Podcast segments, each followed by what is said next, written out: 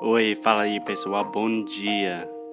Você está escutando o inglês no inglês no rádio. I am your host, Foster Hodge. This is your daily dose of English.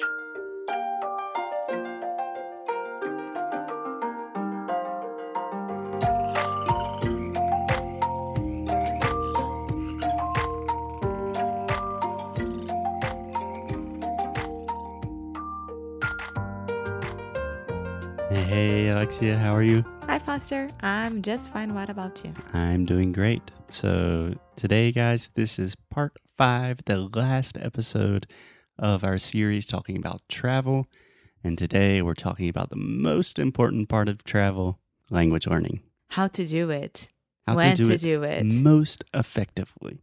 And the reason I want to talk about this is because I have taught so many students that travel a lot, that spend a lot of time in countries where English is the national language, and they still don't learn the language when they are traveling in that country. I'm not naming names. I'm not saying this is, uh, yeah, it is a bad thing. I have students that have lived in the US for more than 10 years that speak almost zero English. And I just think it's a missed opportunity. So, in this episode, we're going to talk about how to take advantage of that time when you're traveling. Okay? okay. Cool. So, Alexia, I think the most important thing for me is when you are traveling in a country, the most important thing, the only thing you need to focus on is having as many conversations with native speakers as possible. Do you agree with that? Of course I do. Okay. Do you think you do that when you travel? Yes. Yeah, you're pretty good about talking to everyone. Yeah. Even in Spanish, I did great. Yeah, yeah, yeah. You're good. You're good.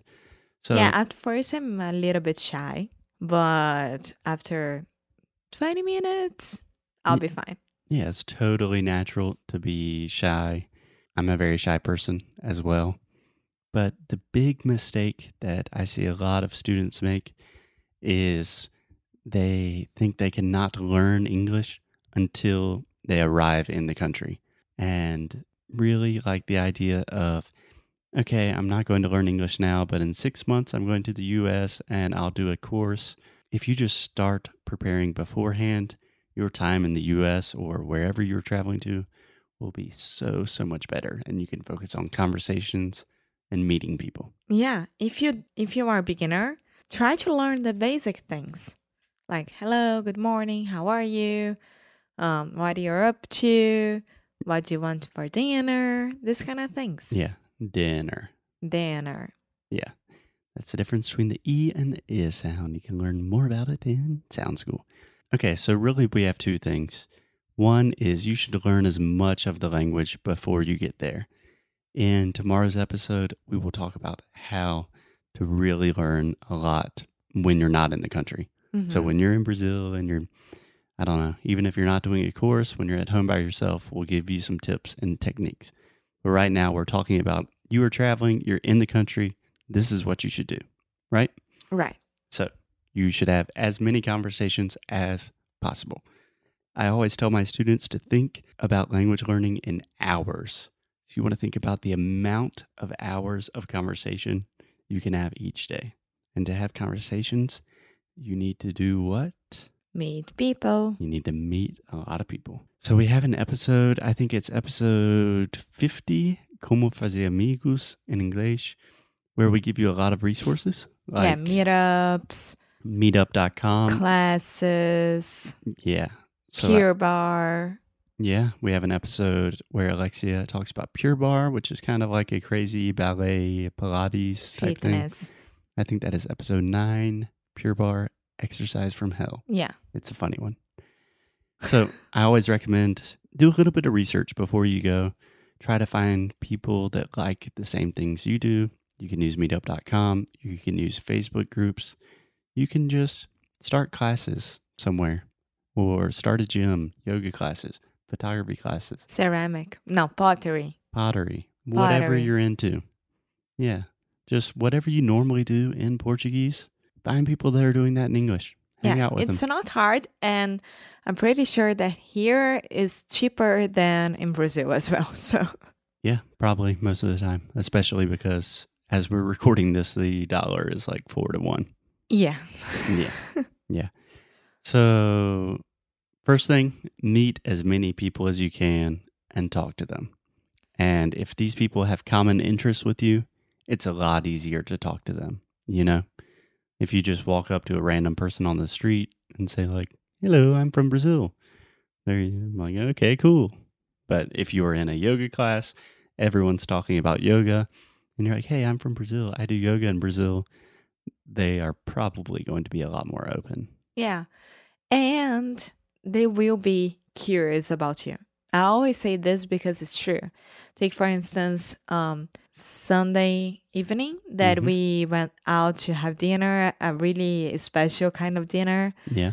It was um I don't know how to explain that, but it was um a group dinner that no one knew each other and it was a family kind of serving. Yeah, we say family style. Yeah, family style. So this restaurant has every Sunday, they call it Sunday suppers, which supper is also a word for dinner that most people don't know. Kind of a southern thing, but for example, my mom always says supper, not dinner. But everyone's at one table. We all share food. No one knows each other. I mean, I knew Alexia and that was it. Yeah. And everyone was so much more interested in Alexia, as always. Just because you're Just because I had to show my passport to drink wine.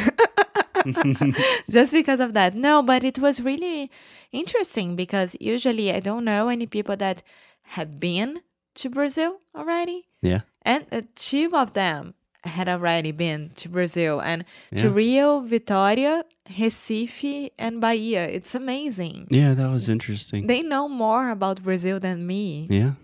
Yeah. Most people are super interested about Yeah. Brazil. But once you start having your first conversations, your first ones are always the hardest, right? Yes. So after you just start talking to people, it gets easier every time. So you have to start that habit immediately when you get into a new country. Okay, so step one, easy. Talk to people. Talk to a lot of people. Meet people, have conversations. All right? All right. Okay, my second piece of advice is always listen and repeat. Do you understand what I'm saying? Yes, I do. Yeah. So it does not matter. Your level is not important. If you are relatively basic and you only know like introduction phrases like, hey, how are you? Uh, I'm fine. How are you doing? What do you want to drink? Just always when you're on the street, when you're in a restaurant, when you're in the metro, just listen to these things that you already know. So when someone says, hey, how are you? Then you should just listen and think in your head, okay, he said, hey, how are you? And try to repeat. So I'm always repeating quietly, kind of under my breath. So in Brazil, someone's like, "E aí, beleza, cara?" And I'm like, "Huh." He said that a little differently than I would, and I'm like, "Yeah, you beleza, cara?" You know. So and I'm this way you can recognize the accent as well. Here, I have a lot of trouble sometimes with southern accent. Mhm. So it's pretty amazing how I got better, but still, Yeah, it's really, really difficult sometimes. yeah. But the way your southern accent is improving is just you are listening to things and then you start repeating them. And each day you start sounding a little bit more like me and my parents. And don't know if that's a good thing or a bad thing. the way that I call you, just like your mom. Oh, that's terrible. Sometimes I hear Alexia say my name and it sounds just like my mom. It's a nightmare. I I call him Foster, and then he's ma'am. Yeah. So, on that note, I think that's a good place to stop. So, just two things when you're traveling meet people, talk to people, have conversations. That's just one thing. And then always listen and, and repeat. let them know that you are improving, that you want to know better, that you want to know this place better. I don't know. Let them know Yeah. because everything will get better. Yeah. Don't hide the fact that you are not from, that you're not a native English speaker. Yeah, don't be a snob. That's it. No, it's not snobby. Yes, it's a, a kind of snob No. it- thing. Like, oh, I have a very, I have very good English, so I don't, I, I, speak very I good speak English. very, I speak very good. English. We never have English. and I don't need help. You always need help. So, Yeah, but not even asking for help. Like my first time in Brazil, I did not want people to know that I was American, so I would just be very quiet.